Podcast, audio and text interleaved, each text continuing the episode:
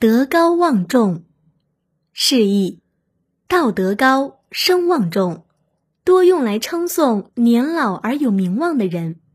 出处：宋司马光《辞入对小店札子》。富弼，字彦国，是北宋洛阳人，官至宰相。八十载悠悠岁月，四十年官宦生涯。富弼的人生长河可谓波澜壮阔。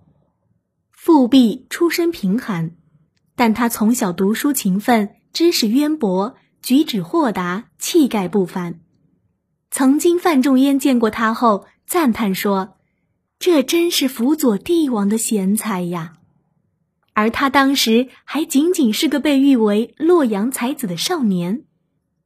富弼二十六岁踏上仕途。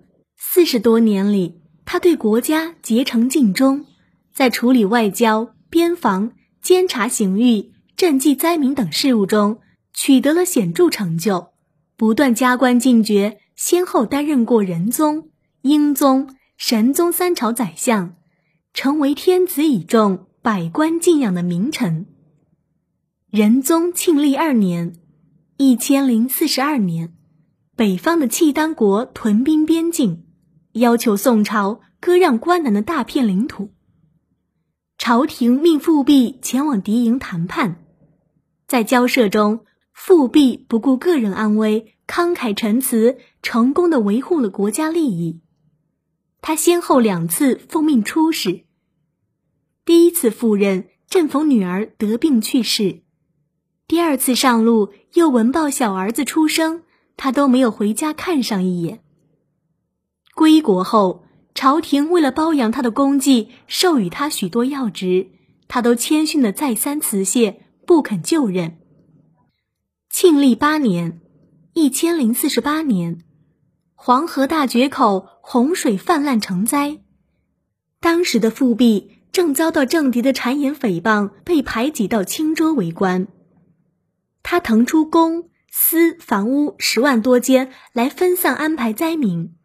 并出榜向当地百姓募集粮食，加上官仓中的全部存粮都运送到各区散发，民间颂声载道。天子特派使者前来慰劳，并授任他为礼部侍郎。富弼却辞谢说：“这是臣应尽的职责。”富弼为人谦恭慈和，即使后来当了宰相，也从不以示傲人。无论下属官员或平民百姓前来谒见，他都以平等之礼相待。富弼年老退休，长期隐居洛阳。一天，他乘小轿外出，被人发现，众人马上纷纷跟随观看，热闹的集市，顷刻之间空无一人。司马光因此称颂他说：“三世辅臣，德高望重。”元丰六年。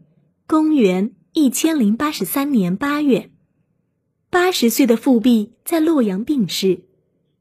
他死前给神宗上书：“现在朝中多有投机钻营的小人，非国家之福，应予以廓清。”神宗读后十分哀痛，辍朝三日，出祭文致电，赠太尉一文钟。